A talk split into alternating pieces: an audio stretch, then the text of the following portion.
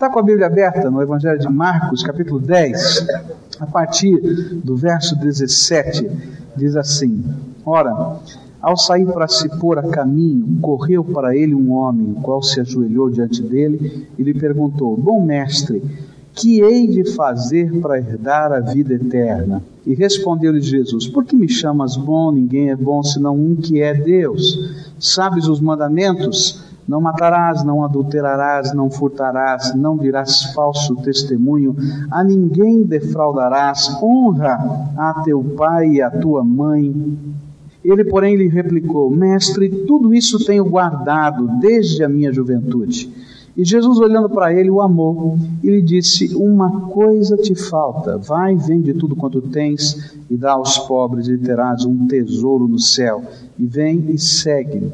Mas ele, pesaroso desta palavra, retirou-se triste, porque possuía muitos bens. E então Jesus, olhando em redor, disse aos seus discípulos: Quão dificilmente entrarão no reino de Deus os que têm riquezas. E os discípulos se maravilharam destas suas palavras, mas Jesus, tornando a falar, disse-lhes: Filhos, quão difícil é para os que confiam nas riquezas entrar no reino de Deus. É mais fácil um camelo passar pelo fundo de uma agulha do que entrar um rico no reino de Deus. Por isso eles ficaram sobremaneira maravilhados, dizendo entre si: Quem pode então ser salvo? E Jesus, fixando os olhos neles, respondeu: Para os homens é impossível, mas não para Deus, porque para Deus tudo é possível. Pedro começou a dizer-lhe: Eis que nós deixamos tudo e te seguimos. E respondeu Jesus: Em verdade vos digo que ninguém há que tenha deixado casa, ou irmãos, ou irmãs, ou mãe, ou pai, ou filhos, ou campos, por amor de mim e do Evangelho, que não receba cem vezes tanto já neste tempo, em casas, e irmãos, e irmãs, e mães, e filhos, e campos, com perseguições, e no mundo vindouro a vida eterna mas muitos que são primeiros serão últimos, e muitos que são últimos serão primeiros. Oremos ao Senhor. Pai querido, nós estamos com a palavra, tua palavra, o Evangelho aberto e queremos aprender de ti. A tua palavra é viva e eficaz, a tua palavra é poderosa e o teu Espírito aqui conosco é aquele que aplica a tua palavra ao nosso coração e nesta hora eu quero te pedir, Senhor, esconde a cada um de nós atrás da cruz de Jesus, de tal maneira que a manifestação do teu poder aqui faça diferença na minha vida e na vida dos meus irmãos. Ministra aos nossos corações. É aquilo que eu te peço no nome de Cristo. Amém. Temos estudado nesses últimos dias esse texto, e esse texto é tão rico, não é? Porque através de alguns contrastes o Senhor Jesus vai nos ensinar verdades eternas, verdades que nos conduzem a um estilo de vida que nos leva até o céu. Nós aprendemos a respeito desta história, desse fato aqui que aconteceu entre este jovem rico e Jesus, que às vezes aparentemente, né, nós estamos tão perto do reino de Deus mas o Senhor, quando olha para o nosso coração, de fato vê que nós estamos tão longe. E essa foi a primeira coisa que aprendemos nesse texto. Um jovem bom, querido, que se aproximou do Senhor, que queria adorá-lo, que chamou de bom mestre, que começou já se ajoelhando diante dele, mas Jesus olhou para o coração dele e viu que apesar de todas estas coisas bonitas que faziam parte até da sua fé, ele não estava disposto a fazer do Senhor e do reino do Senhor a primeira coisa na sua vida. Muitos de nós estamos assim, às vezes estamos no culto, estamos na igreja, estamos cantando, estamos orando, estamos adorando, mas quando o Senhor diz assim: coloca o meu reino em primeiro lugar, Vamos pegar aqueles tesouros que estão no seu coração, vamos colocar em segundo, terceiro, quarto, quinto, vamos colocar lá no final da lista e vamos colocar o Senhor Jesus e o reino dele em primeiro lugar. E aí, como aconteceu naquele dia, muitos de nós vamos embora cabisbaixos, entristecidos, porque não estamos dispostos a fazer Jesus o Senhor absoluto da nossa vida. Depois vimos que Num segundo contraste, Jesus ensinou que algumas pessoas parecem tão ricas, mas são tão pobres. Aquele homem parecia ser tão rico, mas de fato era tão pobre, porque aquele conceito que ele tinha de riqueza não era o conceito da eternidade. E aí aprendemos que muitos de nós não conseguimos às vezes compreender essas palavras de Jesus, que diz que é tão difícil aquele que detém riquezas, que confia na riqueza, que acumula riquezas, entrar no reino dos céus. E aprendemos que isso acontece porque nós vamos perdendo a simplicidade, vamos perdendo o senso de essencialidade e vamos trocando devagarinho a ponto de não perceber que Jesus é essencial para a nossa vida. Vamos sendo aos pouquinhos escravizados pelas coisas que temos e não entendemos que elas não duram para toda a eternidade. Vamos pouco a pouco perdendo a capacidade de aprender a verdade porque achamos que já descobrimos toda a verdade, que já sabemos tudo, que sabemos viver, que alcançamos os caminhos da vida.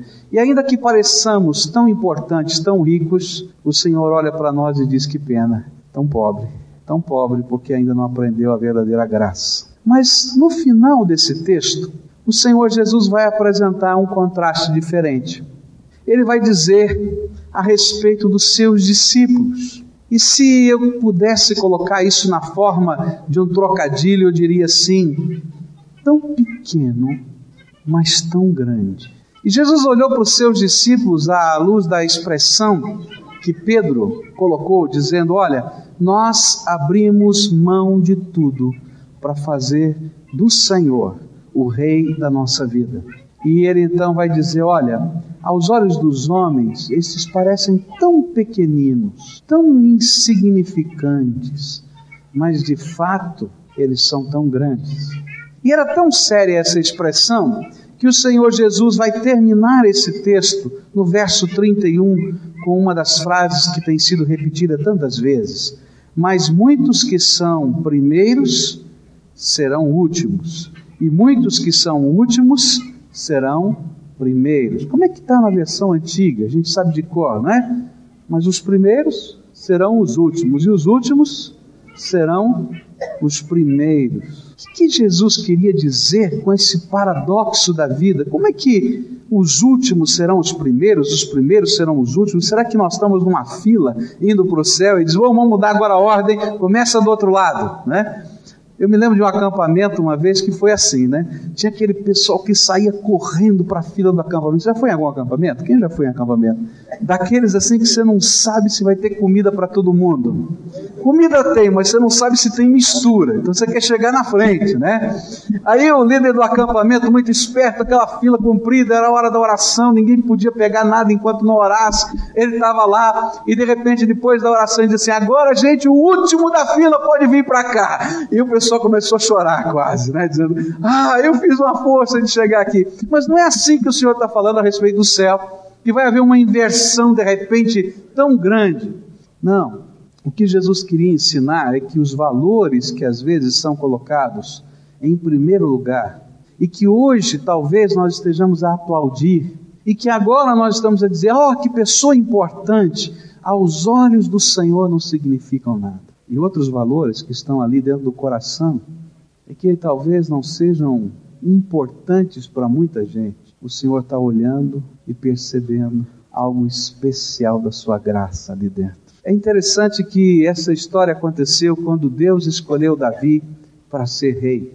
E então chega o profeta na casa do pai de Davi e diz: Olha, o Senhor me revelou que um dos seus filhos vai ser ungido hoje rei. Onde estão os seus filhos? E aí então ele começa a colocar e apresentar ao profeta os filhos segundo a ordem que ele imaginava que Deus escolheria alguns dos seus filhos para ser rei. O mais forte, o mais inteligente, o mais capaz, o mais velho, e passou toda a fila. E o profeta dizia: Não é esse. E o pai disse: Poxa, e agora? Ele falou: Não sobrou nenhum filho teu por aí? Sobrou, tem um lá, adolescente, traz aqui. E quando entra Davi, ele pega, derruba o azeite sobre a cabeça e unge como rei.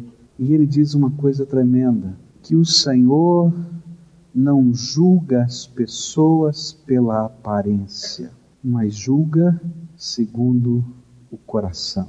O que, que Jesus queria dizer com esta expressão? Mas muitos que são primeiros serão últimos e muitos que são últimos serão primeiros. Por que o Senhor vai fazer essa diferença tão grande de valores aos nossos olhos? A palavra de Deus vai nos ajudar a entender isso. Talvez a melhor maneira de compreender esse paradoxo está olhando os evangelhos e a Escritura. Lucas capítulo 10, verso 21 diz assim: Naquela mesma hora exultou Jesus, ele exultou no Espírito Santo e disse: Graças te dou, ó Pai, Senhor do céu e da terra, porque ocultaste estas coisas aos sábios e entendidos e as revelastes aos pequeninos. Sim, ó Pai, porque assim foi do teu agrado. Sabe por quê? Os últimos serão os primeiros e os primeiros serão os últimos. É porque Deus vai de encontro. Deus confronta a arrogância da nossa pequena sabedoria. E o Senhor, para chocar essa arrogância da nossa pequena sabedoria, Ele escolhe as pessoas simples dessa terra, mas que têm capacidade de crer no Seu nome. Ele escolhe as pessoas simples dessa terra, mas que são capazes de confiar no Senhor como o Rei Salvador da sua vida. E a estes ele exalta com a sua graça. Ao permitir que os humildes deste mundo ensinem com a sua fé viva os sábios e poderosos desta terra, Deus está confundindo a sabedoria dos sábios e entendidos e confundindo os poderosos deste mundo a colocar a fé na morte e ressurreição de Jesus como o único caminho para a nossa salvação. Esse é o jeito de Deus. Talvez o melhor comentário dessa expressão esteja lá em 1 Coríntios, capítulo 1, versículos 18 a 31, onde o apóstolo Paulo fala desse contraste, dessa batalha de sabedoria, e diz assim a palavra de Deus: Porque a palavra da cruz é deveras loucura para os que perecem, mas para nós que somos salvos é o poder de Deus, porque está escrito: Destruirei a sabedoria dos sábios e aniquilarei a sabedoria dos entendidos. Onde está o sábio? Onde o escriba? Onde o questionador deste século? Porventura não tornou Deus louca a sabedoria deste mundo? Visto como na sabedoria de Deus o mundo, pela sua sabedoria, não conheceu a Deus, aprove a Deus salvar pela loucura da pregação os que creem. Pois enquanto os judeus pedem sinal e os gregos buscam sabedoria, nós pregamos a Cristo crucificado, que é escândalo para os judeus e loucura para os gregos, mas para os que são chamados, tanto judeus como gregos, Cristo poder de Deus e sabedoria de Deus. Porque a loucura de Deus é mais sábia que os homens, e a fraqueza de Deus é mais forte que os homens. Ora, vede, irmãos, a vossa vocação, que não são muitos os sábios segundo a carne, nem muitos os poderosos, nem muitos os nobres que são chamados. Pelo contrário, Deus escolheu as coisas loucas do mundo para confundir os sábios e Deus escolheu as coisas fracas do mundo para confundir as fortes. E Deus escolheu as coisas ignóbeis do mundo e as desprezadas e as que não são, para reduzir a nada as que são, para que nenhum mortal se glorie na presença de Deus. Mas vós sois dele, em Cristo Jesus, o qual para nós foi feito por Deus sabedoria e justiça e santificação e redenção para que, como está escrito, aquele que se gloria, glorie-se no Senhor. O apóstolo Paulo vai nos explicar que é através de uma fé simples, num Deus vivo, que encontramos a verdadeira sabedoria. Sabe onde está a sabedoria? Não está na matemática, não está na química, não está na física, não está na biologia. Porque a sabedoria é limitada. Eu estava na faculdade de psicologia e estava tendo um, um, uma aula de teorias e sistemas, onde várias filosofias que são a base da psicologia estavam sendo apresentadas.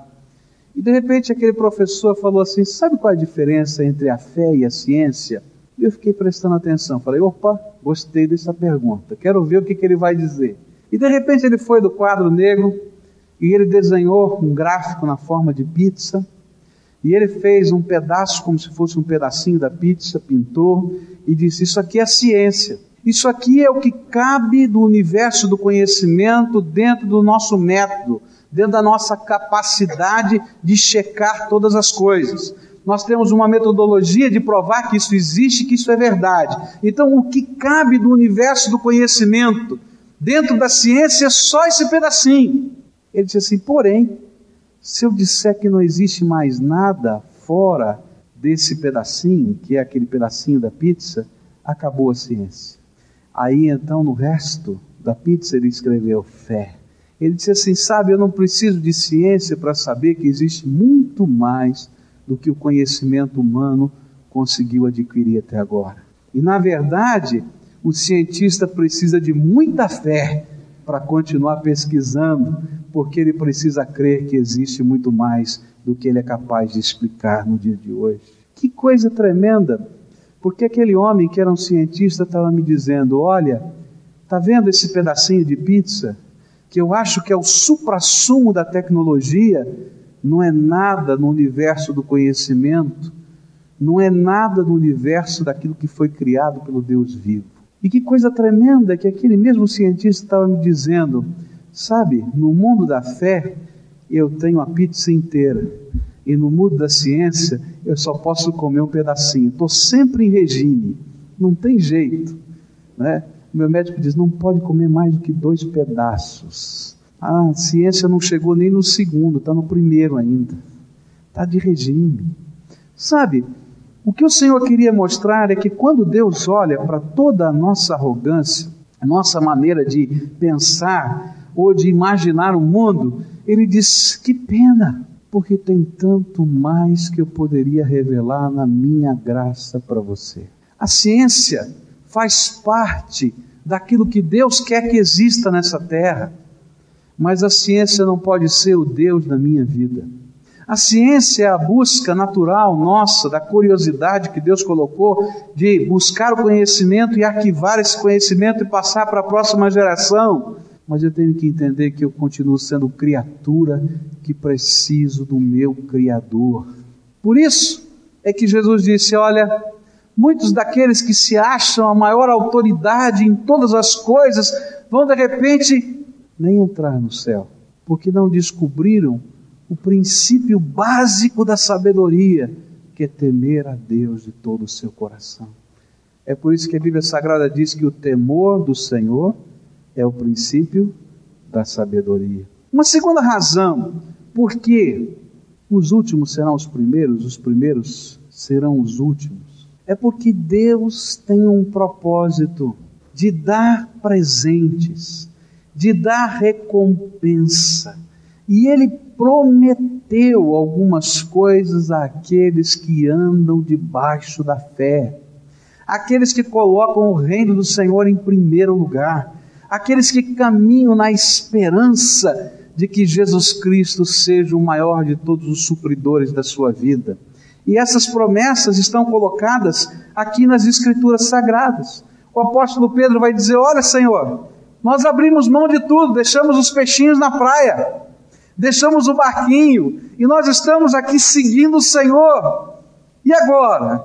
E o Senhor vai dizer para ele assim, com toda a propriedade: Em verdade vos digo que ninguém há que tenha deixado casa ou irmãos, ou irmãs, ou mãe, ou pai, ou filhos, ou campos, por amor de mim e do Evangelho, que não receba cem vezes tanto já neste tempo, em casas, irmãos, irmãs, e mães, e filhos, e campos, com perseguições, e no mundo vindouro a vida eterna. Durante muito tempo, especialmente na Idade Média, as pessoas pegavam esse texto e diziam o seguinte: olha, a única maneira de entrar no céu é se você fizer um voto de pobreza. E muitas, muitas pessoas sinceras entraram para dentro dos mosteiros naquela época e disseram o seguinte: Olha, eu vou abrir mão de tudo, porque o único jeito de entrar no céu é se eu fizer um voto de pobreza completa. Mas não era isso que Jesus estava ensinando. O voto não é de pobreza ou de riqueza, o voto é de senhorio. Jesus Cristo tem que ser o Senhor da minha vida dentro do mosteiro, fora do mosteiro, no trabalho, indo para casa, voltando, em todos os lugares. Esse é o propósito. E aqueles que vivem dessa maneira, novos valores, uma mudança radical de valores, receberão a graça abençoadora de Deus, desde agora e por toda a eternidade. Essa é a promessa do Senhor. E é por isso então que o Senhor faz essa promessa. E a promessa do Senhor é algo assim tremendo. Se você fizesse algum investimento que alguém lhe prometesse, né, 100% de lucro, você acha que era um bom investimento? Mas sabe que no reino de Deus não é assim que funciona? Porque a matemática de Deus não é percentual, a matemática de Deus é exponencial. Ele diz assim: Olha, confie em mim, confie em mim, anda segundo a minha verdade descansa na minha sabedoria. Eu não vou te dar 100%, eu vou te dar 10 mil por cento. Quer 10 mil por cento? Anda com Jesus. Agora, sabe como é que funciona esse negócio de 10 mil por cento? Não é uma promessa de que todo mundo vai ficar rico.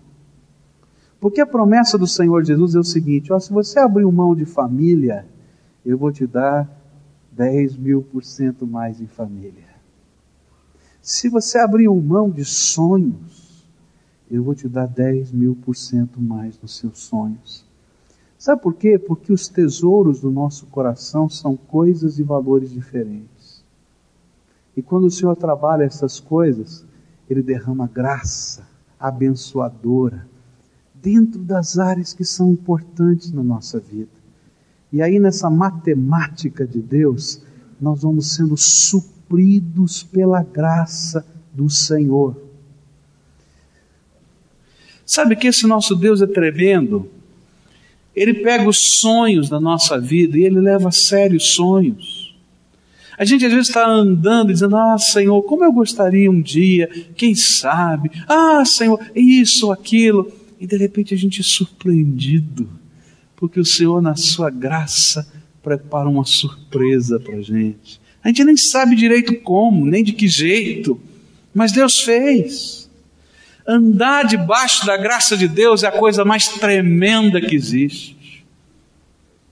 E tem gente que não confia no Senhor. Eu quero dizer para você: pode confiar nele. Pode colocar os teus sonhos na mão dele, pode colocar tua família na mão dele. Pode colocar os teus medos na mão dele, pode colocar os teus recursos na mão dele.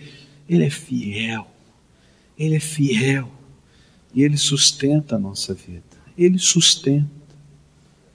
Você já viu como nós, às vezes, somos capazes de confiar na palavra de pessoas, mas não somos capazes de confiar nas promessas de Deus para a nossa vida? Warren Cunningham estava pregando sobre fidelidade, entrega de dízimos e ofertas. E chegou no final do culto, uma pessoa disse: Olha, pastor, eu tenho muita dificuldade com esse assunto, eu não consigo entender esse negócio de devolver dízimo, de confiar em Deus, é muito complicado na minha cabeça. E aquele homem, com muita sabedoria, tirou um cartão de visita dele com telefone e endereço e escreveu atrás: se algum dia faltar alguma coisa para você, por ter entregue o seu dízimo ao Senhor, eu me comprometo a restituir imediatamente esse valor. E assinou, e entregou. Falou: olha, faça prova de Deus, se Deus não é fiel. Está aqui. E foi embora. Aquele homem pegou aquele cartão e guardou e foi provado por aquele cartão. Chegou no primeiro mês e, com muito sacrifício, colocou a sua oferta e o seu dízimo. E começou a ver que Deus não mente. O segundo mês, o terceiro mês. Depois de um ano, ele escreve uma carta para Loren Cunningham.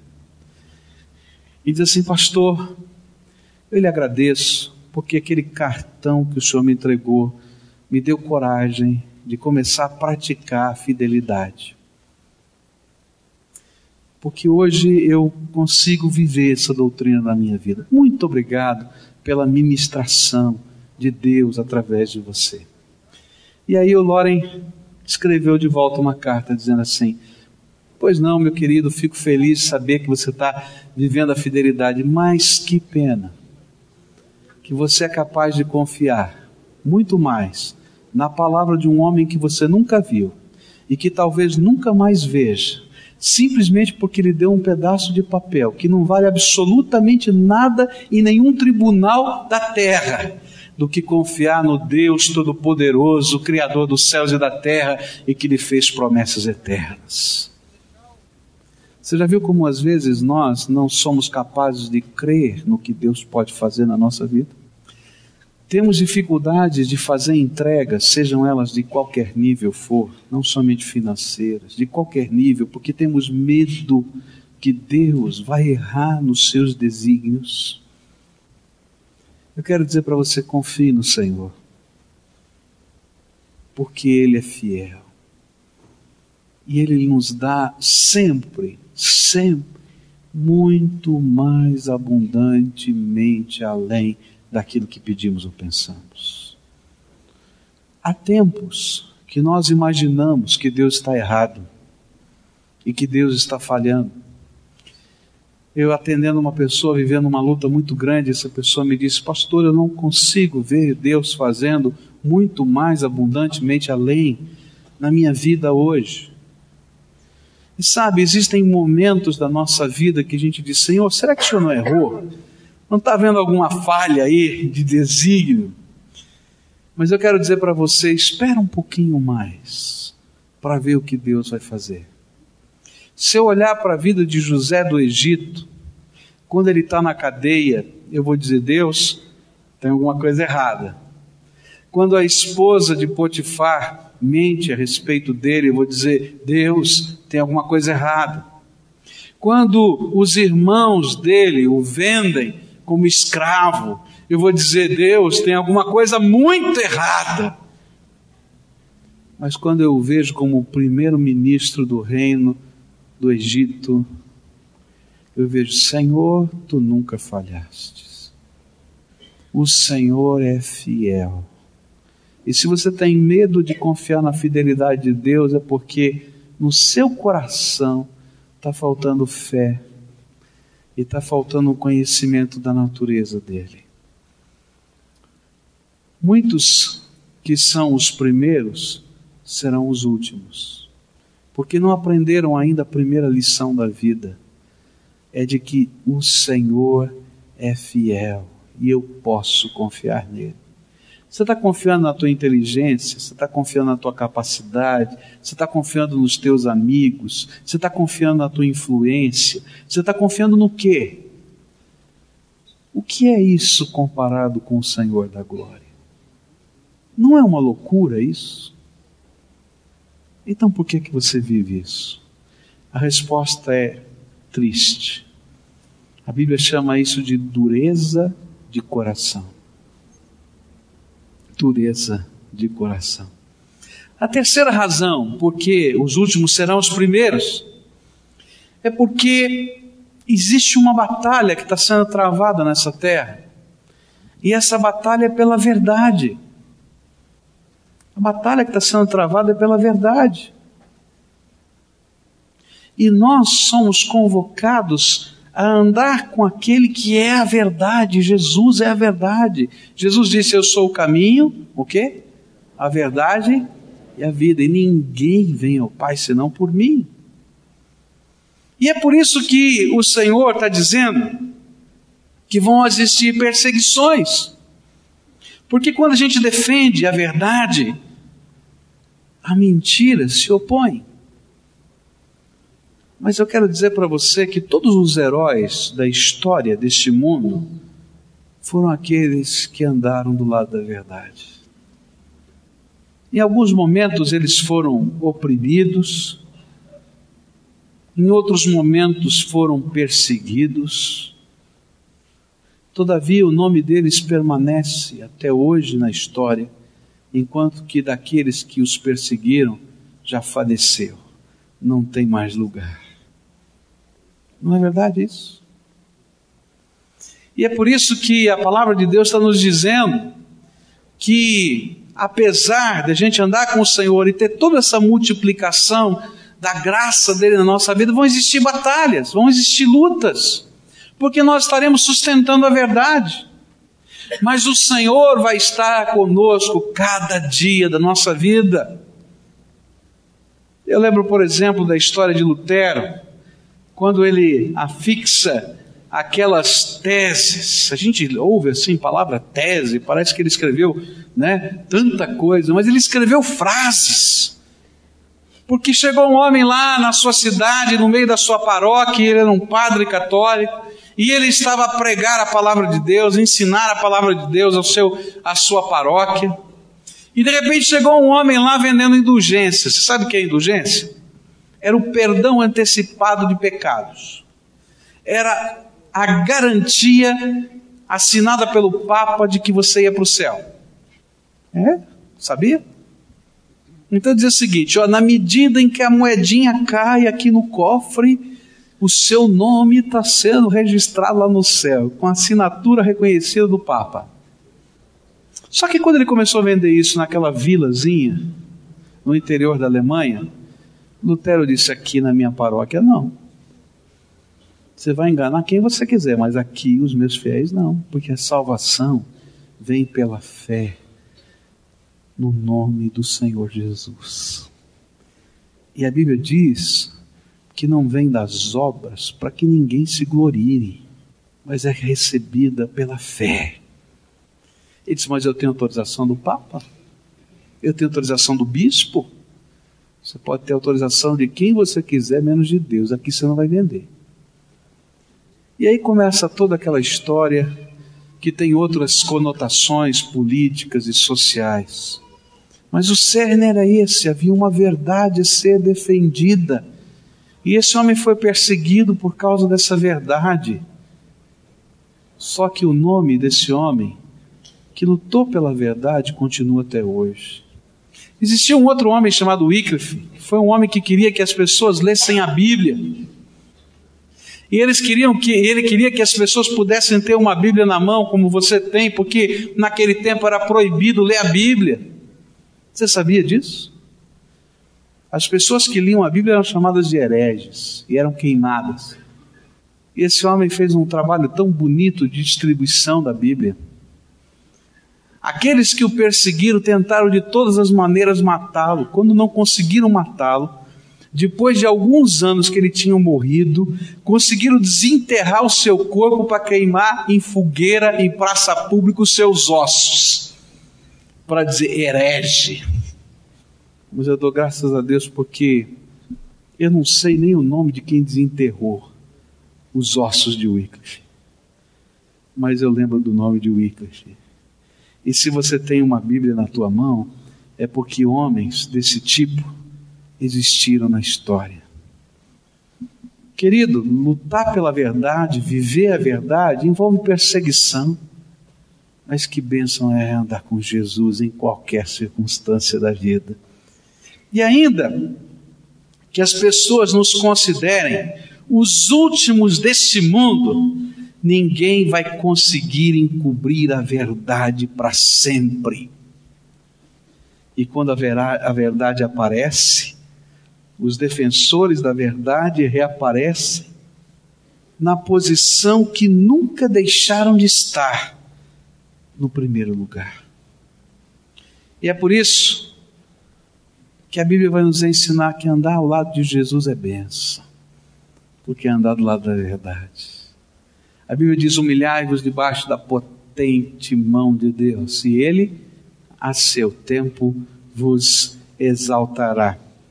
E concluo essa mensagem dizendo para você que a última razão que Jesus me apresenta, porque os últimos serão os primeiros e os primeiros serão os últimos, é porque, na maior de todas as provas, só aquele que anda com o Senhor vai passar por ela. Não é a prova da verdade, nem é a prova da fortuna, dos bens ou da, do ganho, do lucro, é a prova da eternidade. E Jesus diz assim: e no mundo vindouro a vida eterna.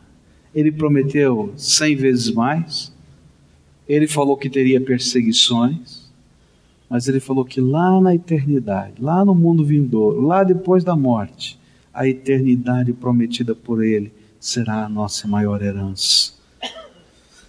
A Bíblia vai dizer nas palavras do Senhor Jesus: que aproveita o homem ganhar o mundo inteiro e perder a sua alma? Vale alguma coisa? Mas por que, que a gente vive correndo atrás do mundo inteiro e não corre atrás daquele que é o único que pode nos dar a vida eterna? Os olhos do Senhor é que vão ter que julgar a minha vida. Tem muita gente que vai olhar para você e vai dizer assim: Ih, vai virar crente. Hum, que pobreza. Pode falar. Porque eu sei a riqueza da graça de Deus que habita no meu coração. E tenho certeza que muitos aqui poderiam dizer a mesma coisa. Talvez algumas pessoas vão dizer para você: como é que você consegue ter fé nestas coisas da Bíblia? Ah, é verdade, tem muitas perguntas para dizer: será que essa Bíblia não foi adulterada? Será que ela foi isso? Será que foi aquilo? Mas uma coisa eu vou dizer para você: a palavra de Deus arde dentro do coração da gente, e ela é viva e tremenda. Alguns vão dizer para você: você crê que Deus está ouvindo a oração? Não tem anjo, não tem sinal, não tem raio, não tem trovão, não tem nada mas eu vou dizer para você que aqui nesse lugar existem milhares de testemunhas que podem dizer quantas vezes o Senhor interviu poderosamente, ouvindo o clamor de gente simples. Sabe o que é a coisa tremenda? É que Deus não faz acepção de pessoas. Para Ele não importa se você é um doutor ou se você não sabe ler ou escrever. Para ele não importa se você tem dinheiro no banco ou não tem dinheiro no banco. O que importa é como você olha para ele. Pergunto para você: importaria para você se o teu filho tem dinheiro ou não? Você amaria mais ou menos? Tivesse um título ou não, você amaria mais ou menos? Porque o amor não é comprado, o amor é dado. E sabe por que um pai ama um filho? Só porque ele existe. Ele não precisa de qualquer outra razão. Tem algumas pessoas aqui nesta igreja que têm filhos com várias limitações. Alguns são excepcionais, alguns não se locomovem. Eu nunca vi gente amar tanto alguém como alguns desses pais. Talvez aos olhos dos homens, Possa parecer estranho isso, mas sabe por que eles amam? Só porque são seus filhos. E eu quero dizer para você que Deus te ama do jeitinho que você é, só porque você é filho dele. E sabe o que, que ele espera? É que você possa andar com ele, com sinceridade de coração. Você já viu aquele filho besta que tem vergonha do pai? Já viu? Eu já vi. Aquele que faz uma festa de aniversário particular só para o pai, que não é na verdade um, um elogio para ele, é só para que os seus amigos não vejam que o seu pai fala nós vai, nós vem? Que pobreza. Eu me lembro de um médico que um dia deu um testemunho tão lindo sobre a sua mãe. No dia das mães, ele foi na frente da igreja, agradeceu a vida da sua mãe e disse assim: Olha, mamãe é uma pessoa humilde, ela não sabe ler nem escrever. Mas se eu sou médico hoje é porque as mãos dela foram gastas num tanque, lavando roupa para fora, para que o seu filho pudesse estudar. Como eu vou ter vergonha de alguém tão precioso assim? Sabe que muitos de nós somos esses filhos encheridos, cheio de sabedoria, com o nariz empinado, a dizer para Deus o que ele tem que fazer, quando ele tem que fazer, por que tem que fazer, ou dizendo não creio em Deus, quando na verdade foi a graça do Senhor sempre que nos sustentou e nos abençoou. Por isso venho aqui hoje para dizer para você: chega de ser metido, encherido, nariz empinado. Coloca debaixo da autoridade do Senhor e deixa Ele ser o Senhor da tua vida. Tem muitas razões para isso, mas a principal delas é que sem Jesus você não é nada. Sem Jesus você não é nada. E sem Jesus você não será nada. E tudo que você está fazendo não representa nada na prova da eternidade. Por isso eu queria orar com você nessa noite e convidar você a deixar o Senhor governar a tua vida. Para a gente deixar Jesus governar a nossa vida, a gente tem que depor os nossos tesouros aos pés dele. Não porque Deus precise dos nossos tesouros, é porque os nossos tesouros nos impedem de andar com Ele. Ele não precisa de nada. A gente precisa ser livre. Se a gente, se a gente quer ser livre, Ele é o único que pode nos libertar. E na medida que a gente anda nos valores que o Senhor determinou para a nossa vida, a bênção de Deus vem sobre nós. E ainda que todas as portas estejam fechadas, ninguém pode fechar a porta que Deus abriu.